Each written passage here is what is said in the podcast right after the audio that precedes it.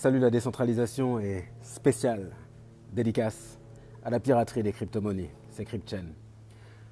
Aujourd'hui, il y a quelque chose dont on est tous sûrs, certains, c'est qu'on sait qu'à un moment donné, il va y avoir une adoption généralisée des crypto-monnaies. La question qu'on se pose, c'est quand est-ce que ça va arriver et par qui ça va arriver? Donc, quel est l'acteur qui va les généraliser et quel sera le timing? Voilà les deux questions sur lesquelles on va dire euh, il y a une petite incertitude qui plane. Il y a quelque chose que beaucoup de personnes pensent dans les crypto-monnaies, c'est qu'on se dit que c'est l'époque, en fait, c'est l'ère des protocoles, qu'il faut travailler sur, enfin les protocoles, qu'il faut travailler sur les plateformes, que les plateformes sont le sujet euh, le plus important, qu'il faut d'abord commencer par construire en fait des plateformes et que progressivement, au fur et à mesure que les plateformes se reconstruisent, on commencera à avoir des applications qui vont arriver et qui vont se bâtir sur, euh, sur les plateformes.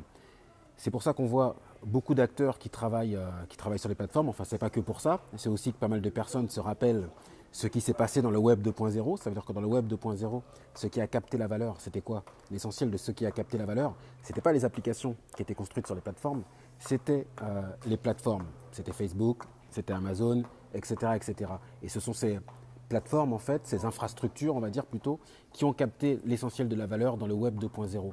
Donc c'est ce qui fait aussi que pas mal de personnes qui sont des acteurs du web 3.0 se disent OK, on va mettre l'accent sur les plateformes, c'est ce qui est le plus important.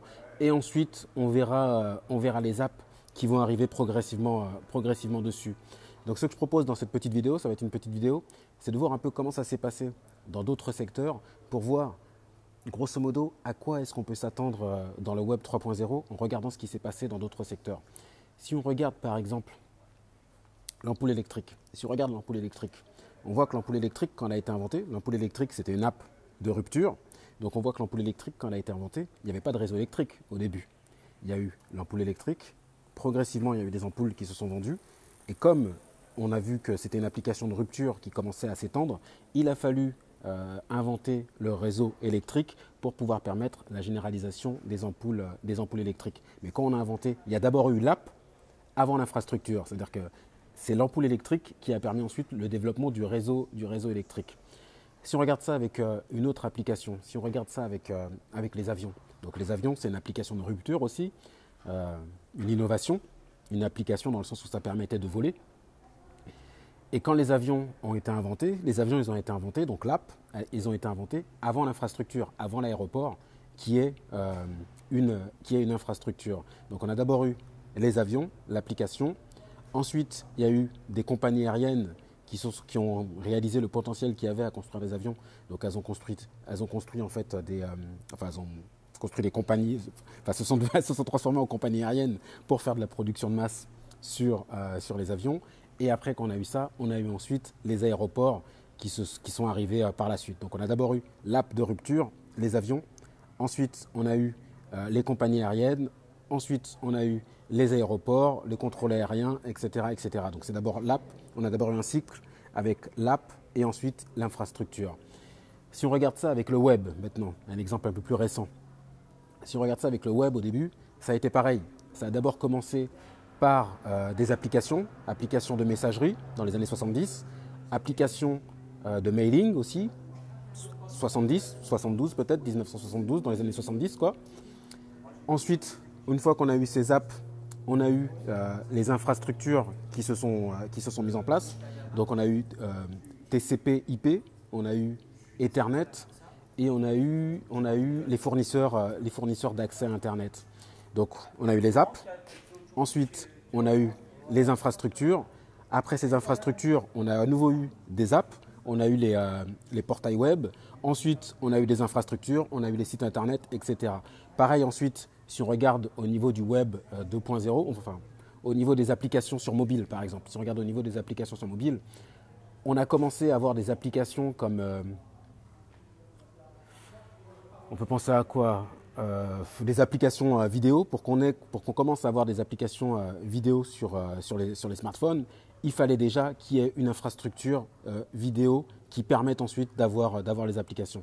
Donc ce que j'essaie de dire, c'est que il ne faut pas penser les choses séparément. Si on regarde comment ça s'est passé auparavant dans le passé, on voit que ça fonctionne selon un cycle. On a une application de rupture qui, euh, se met en place et qui a du potentiel. on a une infrastructure qui permet ensuite la création plus rapide de cette application de rupture, la, création à une plus grande échelle.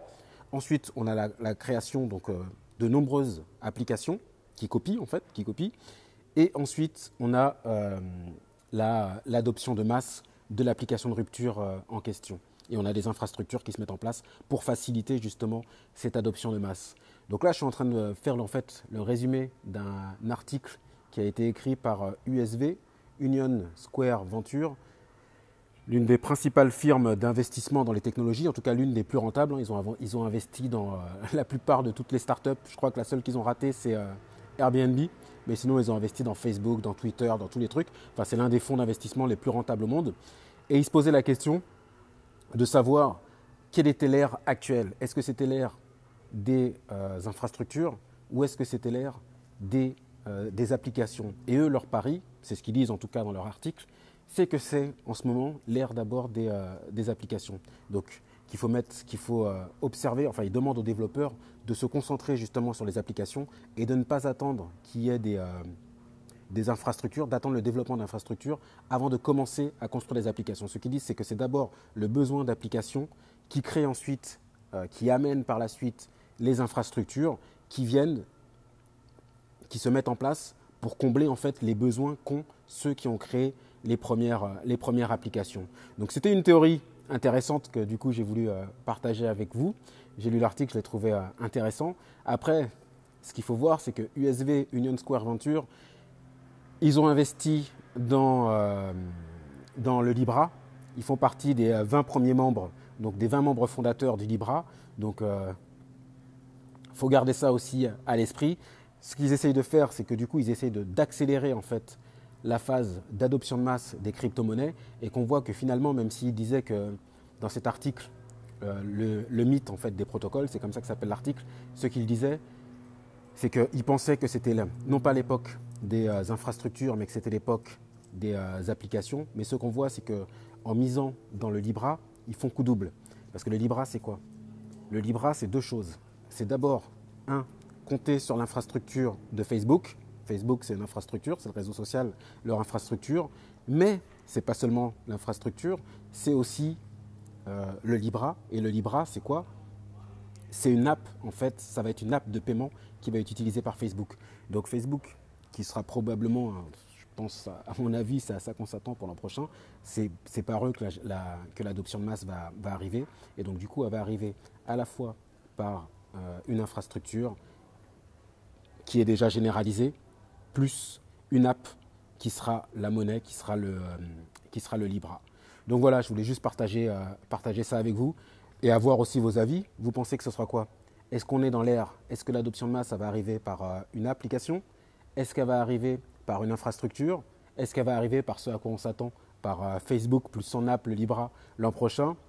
N'hésitez pas à partager vos avis. Je posais la question. C'était CryptChain. Je vous dis à bientôt